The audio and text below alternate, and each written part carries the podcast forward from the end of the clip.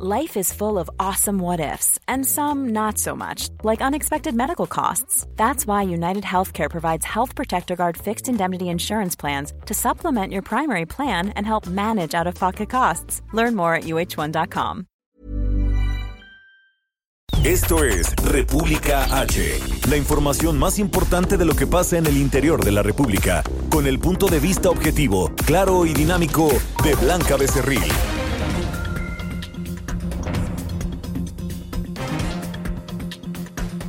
Hola, muy buenas tardes. Son las 12 del día en punto. Yo soy Blanca Becerril, esto es República H, transmitiendo totalmente desde la Ciudad de México, aquí por el Heraldo Radio. Y por supuesto que yo lo invito a que se quede conmigo porque en los próximos minutos le voy a dar toda la información más importante generada hasta este momento para que usted esté bien, bien informado. Y es que el tema de los feminicidios lamentablemente sigue dando mucho de qué hablar, sobre todo en la conferencia matutina del presidente Andrés Manuel López Obrador, donde de nueva cuenta... pues colectivos de mujeres estuvieron afuera de Palacio Nacional mientras el presidente pues daba su conferencia matutina aquí en la Ciudad de México, haciendo nuevamente eh, pues pintas en las paredes de Palacio Nacional y también pues dañando las puertas de este recinto porque ellas, por supuesto que legítima, legítima su eh, pues su postura, siguen exigiéndole al gobierno federal que pues ponga alguna estrategia, algún plan diseñe algo para terminar con los feminicidios de las mujeres en todo el país. Y es que eh, semanas pasadas, hace aproximadamente una semana, semana y media, pues fue el caso de Ingrid, de esta chica de 25 años que perdió la vida a manos de su pareja aquí en la Ciudad de México, en la alcaldía de Gustavo Madero, ella era de Puebla. Y lo más lamentable es que este no ha sido el último o el único caso que ha eh, tomado notoriedad en las últimas horas y en las últimas semanas, sino también el caso de la pequeñita, de la niña Fátima tan solo siete años de edad, que pues ella estaba fuera de su, de su escuela esperando a la mamá que se retrasó aproximadamente 20 minutos en ir por ella. Después, una persona que eh, la Ciudad de México, eh, las autoridades de la Ciudad de México han eh, pues ya dado el retrato hablado de esta persona que fue la que se llevó a la niña y también pues ya hay videos que circulan en redes sociales y que en diversos espacios informativos pues les hemos eh, dado a conocer de el momento en el cual pues la niña Fátima va en compañía de esta mujer por una de las calles allá en una alcaldía de la Ciudad de México. Después desaparece la niña y lamentablemente este fin de semana pues fue encontrada eh, pues eh, muerta en, un, en una bolsa de plástico. Lamentable, lamentable, en verdad, se lo digo de todo el corazón, que a las mujeres a esta, a esta, eh, pues a esta edad y a esta eh, altura del siglo, pues nos sigan violentando de manera física, de manera verbal, psicológica y por supuesto que también en algunas situaciones, en algunos casos, lamentablemente pues cobra la vida de estas mujeres. Bueno, en estas, esta información se la voy a dar en unos momentos más y también información importante que está surgiendo en estos momentos porque eh, los integrantes de la Confederación Nacional de Industriales de Metales y Recicladores están bloqueando varias carreteras del país, sobre todo algunos accesos principales a la Ciudad de México. También le daré este, este reporte en unos momentos más y le adelanto que el presidente Andrés Manuel López Obrador, pues también hoy en la conferencia matutina estuvo por allá el subsecretario de Prevención y Promoción de la Salud, Hugo López Gatel, y pues él daba un avance de cómo eh, pues está el tema de la salud en estos momentos. Hasta el momento no hay ningún tema con el coronavirus, no hay ningún sospechoso en el país y también pues adelantaba que en los próximos meses se van a reconstruir y rehabilitar 50 hospitales en 24 estados del país. Bueno, entre otras muchas cosas que les voy a dar en los próximos minutos informativamente hablando. Así que yo lo invito a que se quede conmigo y que nos siga a través de nuestras redes sociales. En Twitter estamos como arroba el heraldo de México, mi Twitter personal es arroba blanca becerril, en Facebook, en Instagram, en YouTube también y en el sitio elheraldodemexico.com.mx. Ahí tenemos una pestañita de color azul, del color de esta casa editorial. Le da usted eh, play y nos puede escuchar y también ver completamente en vivo a través de streaming.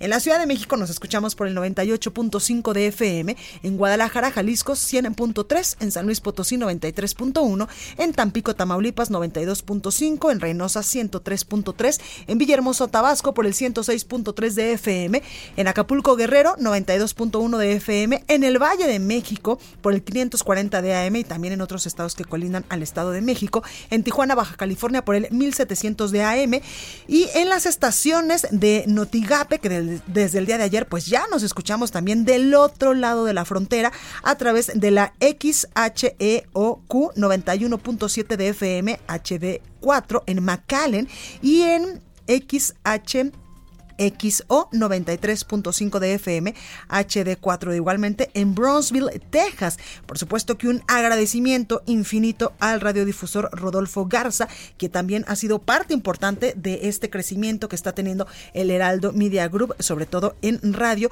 del otro lado de la frontera. Y por supuesto a nuestro jefe Adrián Learis también, porque siempre está buscando pues nuevas estaciones donde usted nos pueda escuchar. Bueno, sin más, vamos a un resumen de noticias y comenzamos con toda la información. En resumen.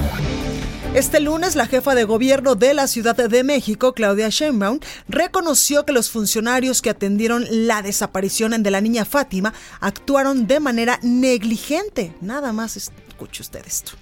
Hay una cadena, yo lo diría, de negligencias en instituciones. Y para poder cambiarla tenemos que saber la verdad desde el principio hasta el final. La Fiscalía General de la Ciudad de México y la fiscal Ernestina Godoy anunciaron una investigación sobre la actuación de las instancias de la dependencia que conocieron la denuncia por la desaparición de la menor. Por otro lado, la Fiscalía Capitalina difundió el retrato hablado de la mujer que se llevó a Fátima al salir de la escuela el pasado 11 de febrero. Luis Humberto Fernández, titular de la Autoridad Educativa Federal en la Ciudad de México, anunció que, junto con el gobierno capitalino, van a habilitar mejores procesos de entrega de los niños en las escuelas de la ciudad y un nuevo esquema de búsqueda de menores desaparecidos.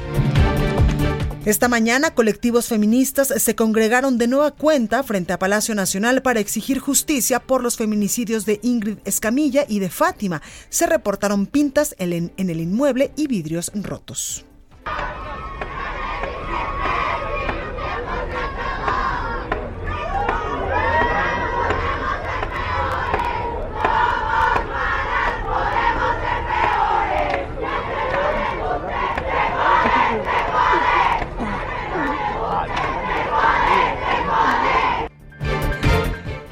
En este sentido, el presidente Andrés Manuel López Obrador insistió en que la estrategia de su gobierno para atender los problemas sociales es fortalecer el bienestar y los valores. Escucha.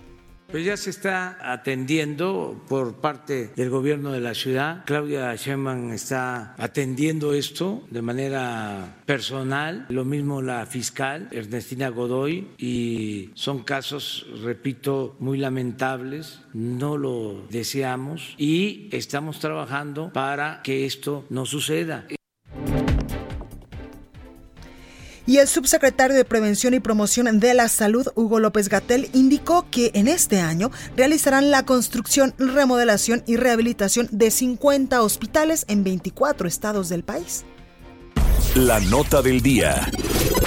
Bueno, comenzamos con toda la información y es que integrantes de la Confederación Nacional de Industriales de Metales y Recicladores bloquean carreteras en varios estados del país en contra de concesiones y por la prohibición también del uso de bolsas de plástico. Con ello, pues expusieron, habrá daños en el sector ambiental, social, laboral y en el sector económico, sobre todo. La propuesta y las protestas que están llevando a cabo también es por la prohibición del uso de bolsas de plástico, sobre todo aquí en la Ciudad de México. Y precisamente tengo en la línea telefónica a Francisco Uriostegui, él es presidente de la Confederación Nacional de Industriales de Metales y Recicladores. Francisco, muy buenas tardes, ¿cómo está? Buenas tardes, bien, bien, a la hora un saludo para usted, su auditorio. Gracias, Francisco. Pues cuéntenos esta protesta, porque es, ya decía yo, que era eh, pues contra concesiones y por la prohibición de bolsas de plástico. Así es. Mire, están dando concesiones donde pues, no hay transparencia. Los municipios se está concesionando Eh, por un lado se llama privatizar, eh, para que se entienda claramente eh, la definición, concesionar a empresas privadas y se viene el monopolio en todos los municipios y se queda sin empleo millones de personas. estas concesiones son transparentes, están invirtiendo dinero en camiones recolectores de basura, no se sabe el origen, se desconoce, se desconoce a quién van a beneficiar, cuánto va a costar, pero las afectaciones las conocemos. Muchos y millones de compañeros están en riesgo de perder su empleo. Y esto es porque ustedes han dicho que estas medidas afectan, por supuesto, a su sector, pero no a las grandes empresas del país. Así es, eh, hay empresas privilegiadas, las privilegiadas de antes, las de ahora. Eh, son empresas, en el caso de la bolsa de plástico, que se satanizó porque se le llama bolsa de un solo uso y es mentira. Bolsa de un solo uso es la de las comidas chatarras, las de las bebidas este, gaseosas que son de un solo uso. Eh, además llevan en, sus empaques eh, más contaminantes, llevan tinturas, llevan químicos eh, que dañan más al medio ambiente. La bolsa de plástico para transitar en esa bolsa de plástico para la prohibición no se dio el tiempo suficiente, fueron ocho meses y a las empresas grandotototas, a las privilegiadas, ellos ponen las leyes y dicen que hasta el 2030 tendrían ellos la capacidad de recuperar todo lo que generan y se les van a dar incentivos fiscales. Y a nosotros en el eslabón primario, los pepenadores, los recolectores, los perifoneadores que ustedes conocen, eh, a ellos les está grabada su mano de obra con el 21%, no tienen derecho a seguridad social, a educación, a vivienda, más que la obligación de pagar el 21%, y a las empresototas, a esas industrias que contaminan con sus productos en la facturación o manufacturación, y después con los desechos que se generan, están acabando con eh, lo poco que nos queda de reservas naturales en nuestro país. Francisco, no este es tema de medio ambiente, perdón, es tema de negocios. A nadie le importa el planeta. Ese es un tema eh, de negocios, no es tema de medio ambiente. En este sentido, ¿por qué dice que es un tema de negocios solo para unos cuantos? Así es, para muy pocos. Eh, nada más por darle un dato, en Ciudad de Zahualcoyot, se estaba, el presidente municipal, Juan Hugo de la Rosa, estaba solicitando la autorización al Congreso local para eh, una inversión de 10 mil millones de pesos para concesionar eh, los residuos sólidos urbanos en esa. En Coacalco igual. ¿Se han acercado con estos alcaldes para eh, pues expresarles su, inconformidad sobre esto? Sí, por supuesto, nos hemos acercado y, es un rotundo no. Además de esto, se está negando a darnos nuestros usos de suelo, nuestras licencias de funcionamiento. Hay una negación total a sobrevivir. Queremos emerger de la oscuridad ya nuestras propuestas son desde hace muchos años que nos den la oportunidad de regularizarnos en todo el país y nos hemos encontrado con puras negativas. Nos llaman informales ahora y nosotros por años hemos tratado de, eh, involucrar a todo el sector para formalizarnos efectivamente. Oigado Francisco, y ahora que están ustedes pues eh, bloqueando algunos accesos a la Ciudad de México y también en otros estados del país, ¿no eh, pedirían, por ejemplo, una audiencia con el presidente Andrés Manuel López Obrador o con otras autoridades a nivel federal, ya que nos está comentando que las autoridades locales, municipales, pues no los están escuchando? Ya intentamos con el señor presidente Andrés Manuel López Obrador y no hemos tenido respuesta, no sé por qué somos un sector pobre eh, y no tenemos otras opciones y pido a través de ustedes eh, mil disculpas a la sociedad a la que estamos afectando. No tenemos otro recurso más que a protestar por estas este, afectaciones que nos está haciendo el gobierno. La corrupción todavía no se, está, no se erradica, están combatiendo a los pobres y no a la pobreza, y no es lo mismo. El señor presidente, si es un llamado, si nos llega a escuchar, hay millones, cerca de 6 millones de personas en riesgo de perder su empleo en todo lo largo y ancho del país. Bueno, pues ahí lo tenemos Francisco Uriostegui, presidente de la Confederación Nacional de Industriales de Metales y Recicladores. Gracias por esta comunicación y por supuesto que nosotros seguimos muy al pendiente de lo que resulte eh, pues de estos bloqueos que están haciendo en estos momentos, pero también de las eh, pues de que las autoridades los escuchen y les abran espacio. Así es, ya nos recibió el senador Raúl Bolaños Cacho, ya hizo un pronunciamiento a este público hace un rato, haciendo un llamado también eh, respetando los poderes y las autonomías de los municipios y de, las entidades federativas eh, para que reconsideren, porque están tomando en cuenta, aprovechándose de la Ley General para la Prevención y Gestión Integral de los Residuos, cuando ya hay otra iniciativa de ley que se llama Economía Circular, donde nos pueden incluir, y ellos están aprovechando de la ley vieja de, que nació en el 2003, que fue letra muerta, no ya se reformó como nueve veces ya se le hicieron muchas adecuaciones, quiere decir que esa ley eh, no sirvió. Eh, le da la obsolescencia porque se ha remendado mucho, se ha modificado, entonces esa ley debería de derogarse y quedarnos con una sola ley que sea incluyente del sector. Pues ahí lo tenemos, Francisco. Muchas gracias por esta comunicación. A la orden, al contrario, la soy yo. Muchas gracias. Buenas gracias. tardes. Gracias, buenas tardes. Y es que precisamente esta mañana los inconformes mantienen eh, pues cerradas o mantuvieron cerradas algunas de las vialidades y accesos a la Ciudad de México. Por ejemplo, la autopista México-Puebla con sentido a Veracruz, la México-Pachuca a la altura de Vigilante en ambos sentidos, la carretera federal 190 en el crucero de Hacienda Blanca en Oaxaca y en la carretera 157 en San Luis Potosí. Y también hay protestas de recicladores en el sur de Tamaulipas. Carlos Juárez nos tiene toda la información. ¿Cómo estás? Hola, ¿qué tal Blanca? Muy buenas tardes, un gusto saludarte a ti y a todo tu auditorio. Efectivamente, más de mil personas dedicadas al reciclaje marcharon por la carretera Tampico-Mante en el municipio de Altamira, Tamaulipas. Aseguran que las autoridades les están dando a tole con el dedo, por lo que eh, están en contra de que se privaticen los rellenos sanitarios y los, y los centros de transferencia ubicados en distintas partes de Tamaulipas. Aseguran ellos las personas que están adheridas a la Confederación Nacional de Industriales de Metales y Recicladores, CONIMER, que no están siendo tomados en cuenta. Sobre esto, el subdelegado del CONIMER en Tampico, Guillermo Puga, aseguró que van a seguir estas marchas pacíficas. Cabe señalar que esta acción tuvo una duración de aproximadamente dos horas y en ningún momento hubo agresiones o, o situaciones que podían poner en riesgo a los manifestantes. Cabe señalar que en estas acciones participaron la delegación de tránsito del municipio para agilizar el tráfico. No hubo un bloqueo como tal, pero sí hubo una interrupción del flujo vehicular en los carriles de baja. Así la situación en el sur de Tamaulipas con los recicladores que están protestando por esta situación que dicen ellos es la privatización de los rellenos sanitarios en México Blanca. Pues ahí lo tenemos, Carlos. Gracias por esta comunicación apenas con la información. Y también en Nayarit, los chatarreros se manifiestan. En Karina Cancino nos tiene toda la información. Cari, ¿cómo estás?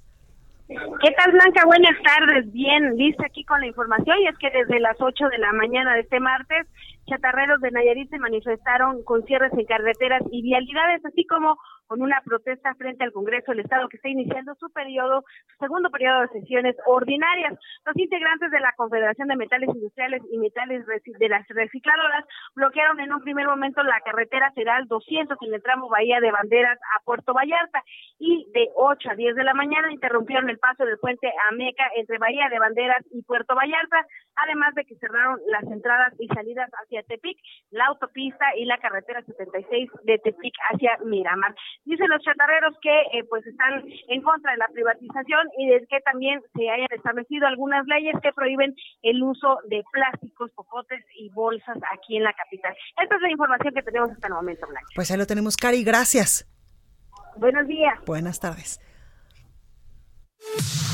Expo Antaria Alimentaria a México 2020. Consolida alianzas y negocios. El 31 de marzo, primero y 2 de abril. Presenta.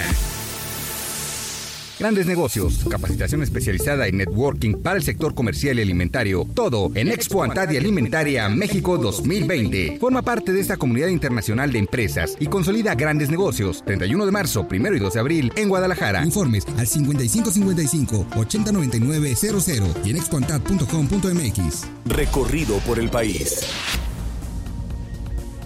información y yo la comentaba que este fin de semana en varios estados del país, también aquí en la Ciudad de México, desde el día de ayer, pues han estado eh, este colectivo de mujeres que estamos evidentemente en contra de los feminicidios en el país afuera de Palacio Nacional, pero el fin de semana hubieron muchas manifestaciones eh, a lo largo y ancho del país para exigirle al gobierno federal que cambie la estrategia o que implemente una estrategia que dé resultados positivos para que no tengamos más muertes de mujeres en todo el país sobre todo en algunos estados, como por ejemplo Veracruz, el norte y el sur del territorio nacional, donde eh, los feminicidios van a la alza, al contrario de lo que todo el mundo quisiera. Sobre esto, el presidente Andrés Manuel López Obrador habló hoy en su conferencia matutina y el presidente consideraba que es un asunto de los congresos locales y del Congreso Federal, de la Cámara de Diputados y del, eh, y del Senado de la República, una creación urgente de la Fiscalía Especializada para el Combate a los Feminicidios. Escuche Estamos atendiendo las causas, ya lo expliqué, este, para tener una sociedad mejor, para que se fortalezcan los valores, que haya bienestar material y bienestar del alma. Entonces sí estamos trabajando. Además, no hay impunidad. El que comete un delito es castigado y tienen quienes protestan todas las garantías para hacerlo. Exactamente, y es que primero lamentablemente fue hace una semana, semana y media el caso de Ingrid, de esta joven de 25 años, originaria de Puebla, que fue asesinada por su pareja aquí en la alcaldía de Gustavo Amadero. Después, este fin de semana, pues nos enteramos del lamentable hecho de la niña Fátima, de esta niña de 7 años que sale de la escuela y pues ya no regresa a su casa. También el presidente Andrés Manuel López Obrador pidió que se investigue y se castigue con todo el peso de la ley al responsable de la violación de una mujer en el penal de Zacatecas. Usted recordará que las semana pasada le informé que esta mujer pues había cometido algunos delitos y la habían metido a un penal varonil y no a un penal donde hubiese mujeres y por supuesto que lamentablemente fue violada. Sobre esto habló el presidente López Obrador. Escuche. Se debe de investigar y castigar al responsable y pues aplicar la ley y también la formación que tú propones en la instancia correspondiente, quienes se hacen cargo de atender estos asuntos, ¿no? Pero el, secretario de Seguridad Pública de Zacatecas podría recibir a los colectivos feministas porque él está renuente, o sea, no, no quiere recibir absolutamente nada. Sí, sí, eh, aunque es un asunto estatal, de todas maneras siempre hay buena relación con los gobiernos de los estados y le vamos a pedir a la licenciada Olga Sánchez Cordero que hable con el gobernador para que se den estas facilidades y es que las mujeres cada vez somos más violentadas, le contaba yo, en muchos sentidos, y en algunas de estas ocasiones, pues eh, terminamos... Eh, muertas. Y las mujeres son cada vez más víctimas también de secuestro. Y es que de acuerdo con datos de alto al secuestro, el número de plagios contra mujeres aumentó 24.2% en el 2019 en comparación al 2018. Durante el año pasado, el secuestro de mujeres creció en 15 estados del país, en 4 no presentó cambios y en 13 disminuyó. El caso más grave está en Veracruz, que pasó de 58 víctimas en 2018 a 89 en el 2019. También fue pues la con más víctimas a nivel nacional. Le siguen el Estado de México, donde la cifra de víctimas pues pasó de 46 a 57 a nivel nacional, y la Ciudad de México de 21 a 55 mujeres secuestradas. En los últimos dos años, estas tres entidades del país concentraron casi la mitad de las 740 víctimas que hubo en todo el territorio nacional. 147 se eh, pues perpetraron en Veracruz, 103 en el Estado de México y 76 en la Ciudad de México. Alto al secuestro reportó que aproximadamente el 90% de las mujeres que fueron plagiadas durante el 2019 también sufrió de algún tipo de, algún tipo de violencia sexual. También dice este... Eh, este reporte difundido eh, este martes por alto al secuestro, que mientras 330 mujeres fueron víctimas del delito de secuestro en el 2018, el año pasado se contabilizaban 410. El porcentaje de mujeres secuestradas en relación con el total de víctimas pasó de 17.9 a 21.7% en el mismo periodo. Y en el primer mes de este año, el 2020, en el mes de enero, se iniciaron 108 carpetas de investigación, tanto estatales como federales, en todo el país por este delito. Esta cifra, eh, precisó alto al secuestro fue 12.1% menor a la registrada en diciembre del 2019. Los estados con mayor incidencia de secuestros solo en el mes de enero fueron Veracruz con 26, el Estado de México con 21, también Morelos con 9, Tabasco con 5, Aguascalientes, Ciudad de México y Zacatecas con 5 también. En tasa por cada 100 mil habitantes, los estados que ocuparon los primeros lugares el mes pasado fueron Morelos, Veracruz, Aguascalientes, Jalisco y también Zacatecas en el número de secuestros contra mujeres. Y vamos ahora con nuestro compañero José García porque localizan el cuerpo sin vida de una mujer, otra mujer, con huellas de tortura, pero ahora en el estado de Hidalgo. José, adelante con tu reporte. Un saludo a todo el auditorio. Pues sí, comentarte que el día de ayer elementos de la Policía Municipal de El Cardonal, ubicado en el Valle de Mezquital, localizaron el cuerpo sin vida de una mujer con huellas de tortuga y degollada, además de ser desnuda, en un terreno baldío abandonado ya desde hace varios días. Recuerdo con el reporte de la Procuraduría General de Justicia del Estado, los hechos ocurrieron después de un monitoreo que realizaba la Policía Estatal y Municipal cuando se percataron del cuerpo y realizaron las investigaciones correspondientes, iniciando la carpeta de investigación con el protocolo de feminicidio. Comentarte que hasta el momento se desconoce la identidad de la víctima, sin embargo, el Servicio eh, Médico Forense ha realizado las indagatorias correspondientes. De manera extraoficial, hasta el momento se han contabilizado cinco feminicidios en el estado en lo que va de este año, los cuales han sido eh, ubicados en distintos basureros y espacios baldíos de la entidad. Al respecto, diferentes organizaciones civiles feministas han demandado la alerta de género en la entidad, ya que las autoridades estatales han descartado dicha situación debido a que el fenómeno ha sido controlado. No obstante, apenas en 2019 se registró un aumento del 20% en el número de feminicidios con respecto a lo registrado en 2018, de acuerdo con el secretario ejecutivo del Sistema Nacional de Seguridad Pública. Eh, se mantienen hasta el momento las peticiones y en próximas horas se realizarán más movilizaciones para exigir justicia por el feminicidio de Ingrid Escamilla y de la pequeña Fátima, eh, ambas asesinadas en la Ciudad de México. Pues ahí tenemos este lamentable reporte de otra mujer. José García, muchísimas gracias. Gracias, seguimos al pendiente. Bueno, y ahora vamos hasta Puebla porque analizan en este estado del país sumarse a la ley Ingrid eh, firmada eh, por eh, pues varios diputados locales también. Así lo afirmó el gobernador Miguel Barbosa. Claudia Espinosa nos tiene toda la información. Claudia, adelante. Así es, los saludo con gusto desde Puebla para todos los radioescuchas y, bueno, del Heraldo. Y justo como lo mencionas, pues el gobernador del estado, Miguel Barbosa Huerta, dijo que estará a la espera de conocer a fondo cómo viene esta propuesta denominada ya Ley Ingrid, pero que está a favor de cualquier tipo de sistema legal que garantice y que, bueno, evite al máximo cualquier tipo de afectación o daño y violencia contra las mujeres. En ese sentido, pues el mandatario estatal señaló que estará pronto a esperar cómo viene conformada para poder, pues, integrarla también a las leyes de Puebla si así fuera conveniente y resaltó que de las recomendaciones de la CONOVID para los 50 municipios que en Puebla tienen alerta de género ya se han cumplido pues casi todas ellas y están a la espera pues de ver cuál es la determinación y sobre todo bueno pues seguir garantizando que la entidad pues se reduzca el índice de violencia contra las mujeres. Esa es la información desde Puebla. Perfecto, Claudia, gracias por esta información. Muy buena tarde. Pues bueno, una buena noticia en medio de tantas malas noticias contra las mujeres. Expo Antaria Alimentaria a México 2020. Consolida alianzas y negocios el 31 de marzo, primero y 2 de abril. Presentó. Bueno, yo soy Blanca Becerril, esto es República H. Vamos a una breve pausa, pero antes los dejo con el sacapuntas del día de hoy. Itzel, adelante. Sacapuntas. A propósito de seguridad, en el gobierno federal tienen la certeza de que la Guardia Nacional terminará en 2021 con 150 mil efectivos. La premisa de la Secretaría de Seguridad Ciudadana que encabeza Alfonso Durazo es cubrir las más de 200 regiones en las que está dividido el país para que la gente conozca a los uniformados y generen arraigo y empatía.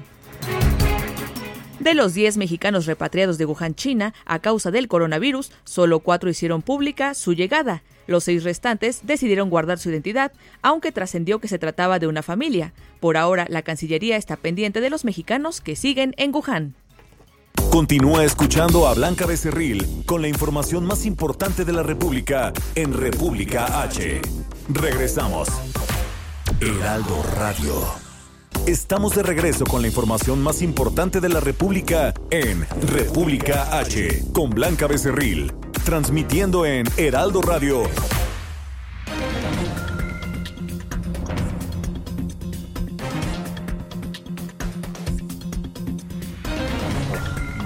Bueno, pues estamos de regreso y tenemos información muy, muy importante en este momento, porque hay que vernos al espejo, hay que disfrutarnos, hay que querernos, hay que amarnos. ¿Y saben cómo lo podemos lograr? Con una buena figura, con buena alimentación. Y por eso ya está René Navarro, quien nos va a hablar de cómo poder quitarme estos kilitos que, mira, me sobran de más. Exacto, mi querida Moni, muy buenas tardes a todos. En efecto, hemos oído hablar de la dieta keto. Hoy les traigo una versión mejorada, una nueva fórmula de la dieta keto con la que sí podemos consumir carbohidratos y aún así bajar de peso se llama Keto Balance 5K.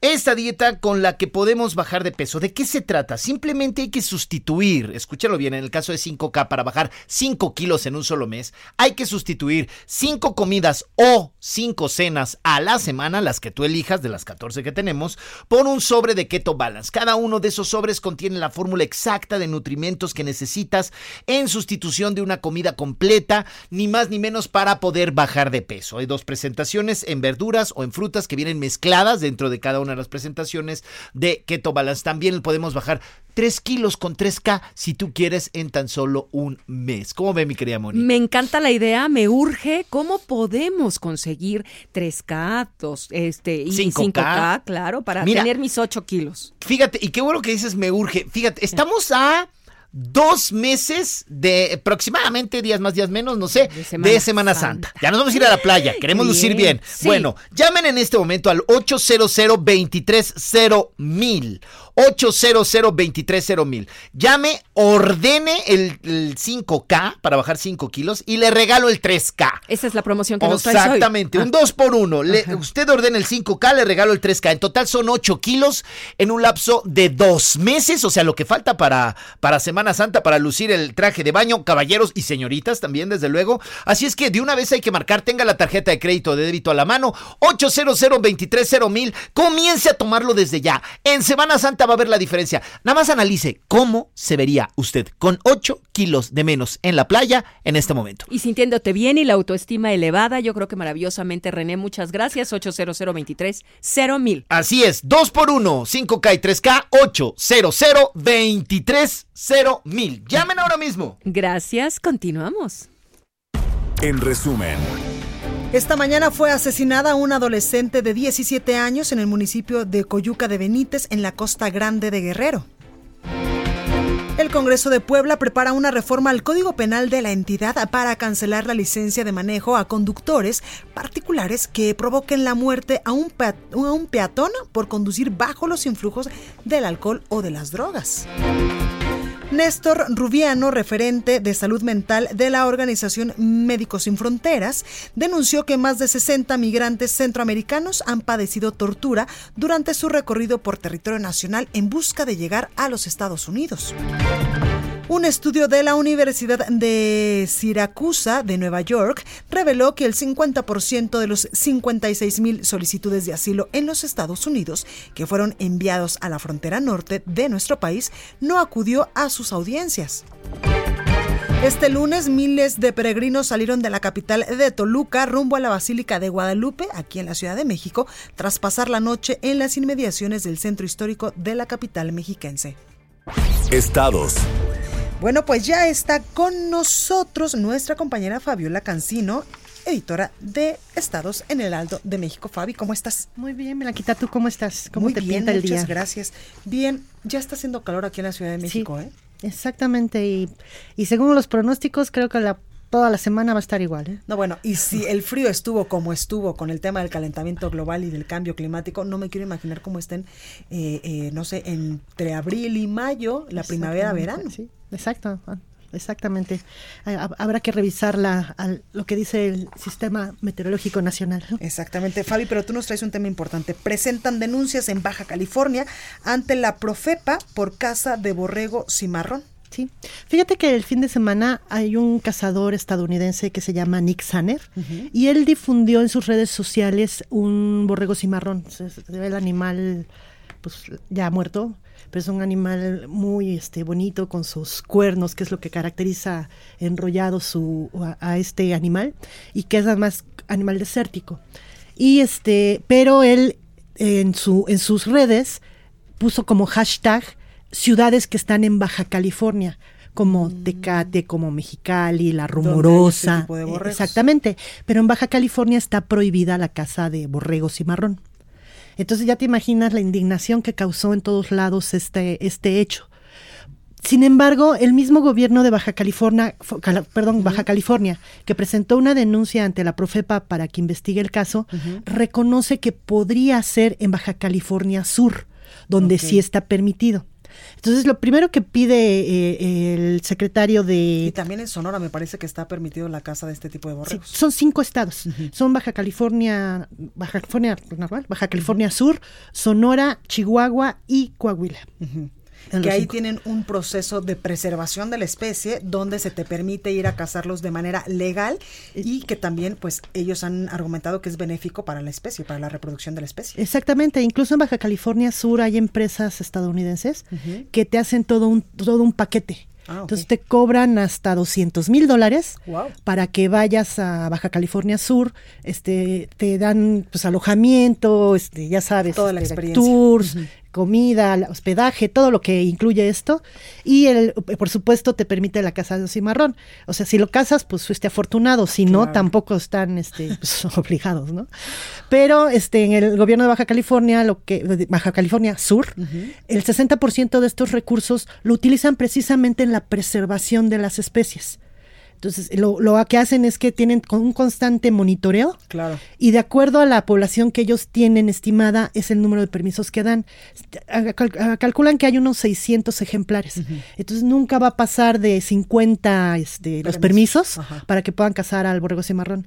Sin embargo, en Baja California sí es una situación distinta, porque ahí en los años, en los 70 llegaron a tener hasta 80 mil animales, Y sin embargo ahora también hay como unos 500. Entonces, desde los 90 se prohibió totalmente en Baja California este, esta, esta caza de este animal, ¿no?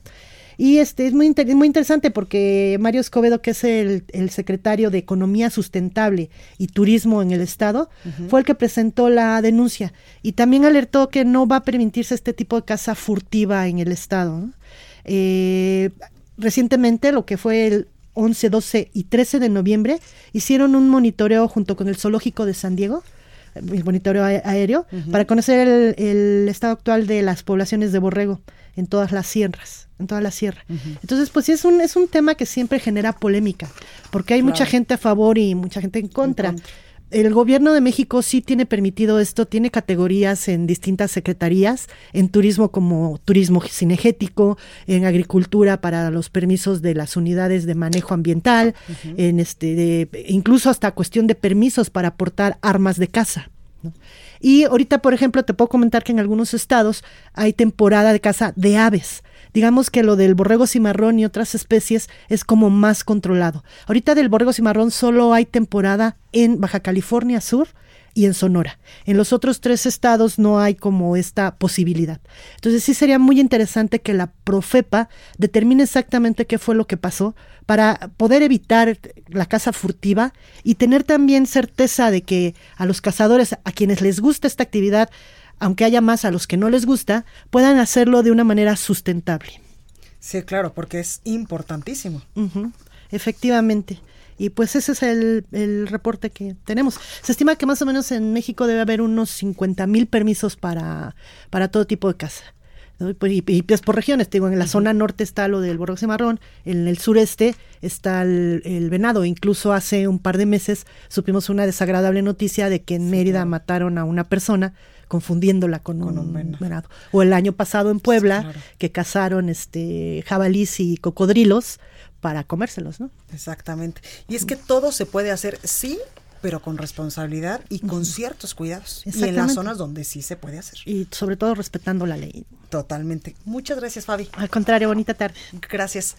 Vamos ahora hasta Guadalajara, Jalisco, con nuestra compañera Mayeli Mariscal, porque tal parece que el tema del coronavirus, gracias a Dios, no ha llegado a nuestro país, pero sí estaría causando estragos en algunos sectores, porque, por ejemplo, por este eh, virus, no van a asistir empresarios asiáticos del mueble a la Expo Mueble Internacional allá en Guadalajara. Mayeli, buenas tardes, cuéntanos. Hola, ¿qué tal Blanca? Muy buenas tardes, buenas tardes a todo el auditorio. Así es, por el tema del coronavirus, todo el pabellón que usualmente venía a Expo Mueble Internacional, que se, que se realiza aquí en la ciudad de Guadalajara, no acudirá este 2020 y es que, pues, comentó eh, precisamente el presidente de la AFAMJAL, de la Asociación de Muebleros de Jalisco, Abelardo Arreola Jiménez, que llegaron a un acuerdo, dice él, que bastante amigable, en donde pues ambas partes eh, dijeron que mejor este año no vienen a Guadalajara a participar a esta expo. Este pabellón está integrado entre 12 y 15 expositores, todos de países asiáticos, y sin embargo, pues eh, también es una oportunidad de, lo, de la industria mueblera del país, sobre todo de la jalisciense, pues comentan que ya ha habido acercamientos también con compradores eh, provenientes de Estados Unidos, quienes habitualmente eh, buscaban los muebles de este pabellón asiático. Sin embargo, pues al no venir esta, eh, pues esta delegación de industriales muebleros de Asia, se están acercando sobre todo a los muebleros jaliscienses. Así es que, pues se espera que en esta expo que se realiza del 19 al 22 de febrero, eh, se muevan alrededor de eh, 18 mil compradores, eh, más de 60 millones de dólares es lo que estiman en el cruce comercial y que sea una derrama de 800 millones de pesos, lo que deje este estos días del 19 al 22 de febrero para la capital jalisciense. Esta es la información, Pues Blanca. ahí lo tenemos, Mayeli, muchas gracias. Hasta luego, buenas tardes. Y vámonos hasta Guanajuato porque fueron liberados los 17 acusados de terrorismo en Cuerámaro. Gabriela Montejano nos tiene todos los detalles. Gaby, adelante. Hola, ¿qué tal? Muy buenas tardes. Así es. Hoy, al día de ayer, los 17 detenidos por el delito de terrorismo en el municipio de Cuerámaro tuvieron que declararse culpables para obtener el beneficio y quedar en libertad. Se trata de 15 hombres y dos mujeres que el 27 de noviembre del año pasado orquestaron una manifestación violenta para exigir justicia por el atropellamiento y muerte de cuatro jovencitas de 14 y 16 años de edad que tripulaban una motocicleta. Fallecieron a manos de Juan de Dios, un menor de 16 años, que conducía una camioneta y en estado de ebriedad las prensó y arrastró varios metros.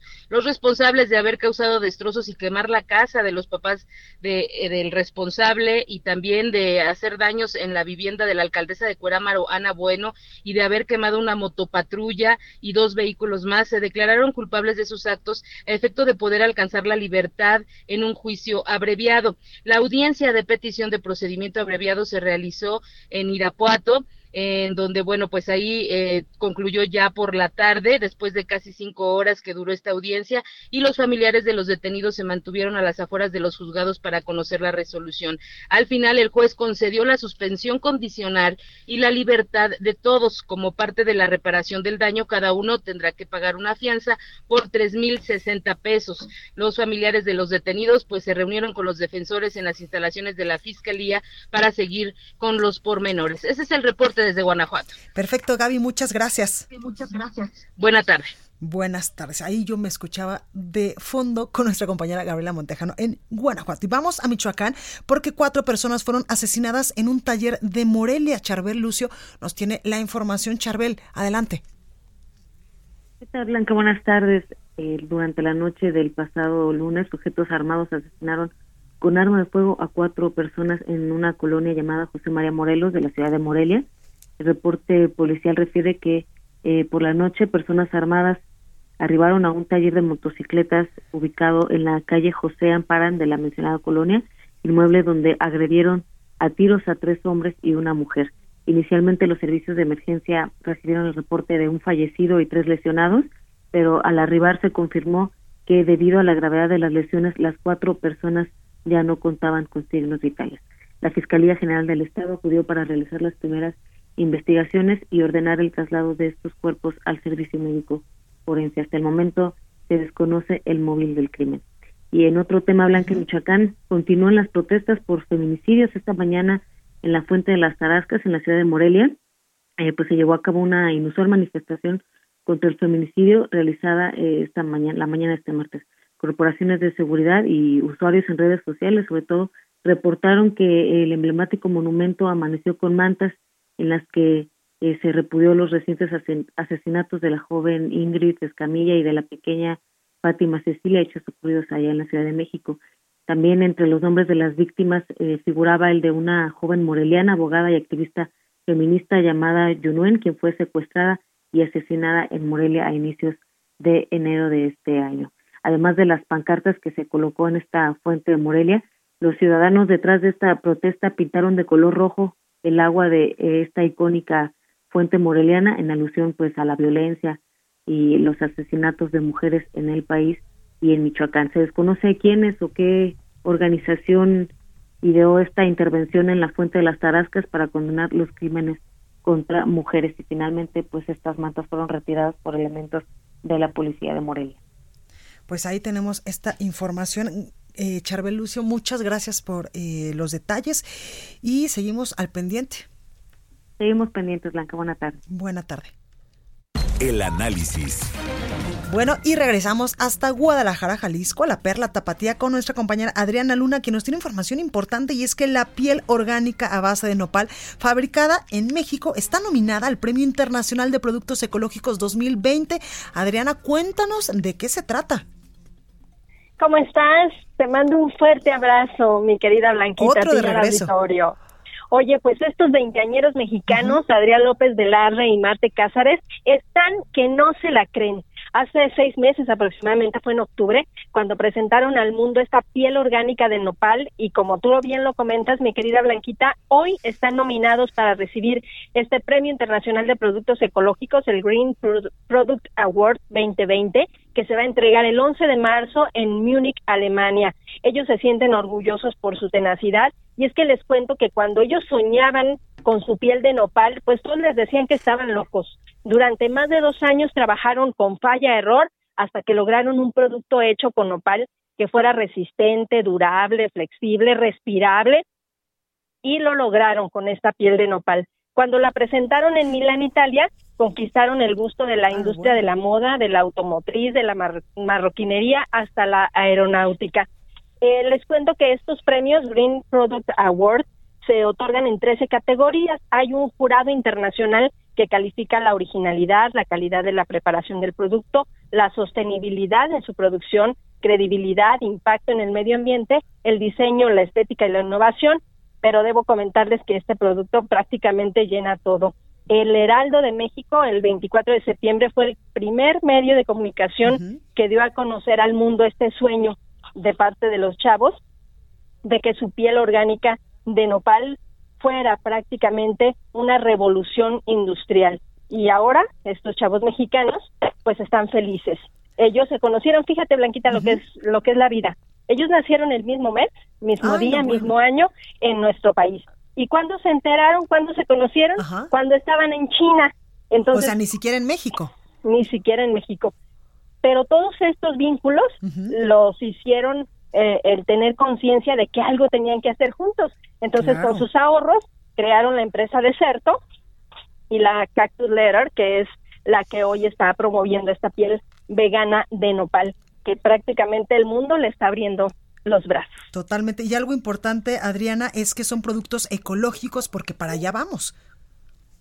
Sin lugar a dudas, es lo que está pidiendo prácticamente toda la industria de donde la quieras ver, lo que está lo que está buscando es una eh, productos sustentables que sean amigables con el medio ambiente y precisamente la piel de nopal lo está logrando porque es un producto vegano, un producto orgánico y además que le da vida a los campesinos mexicanos y pues qué mejor producto nacional que el nopal.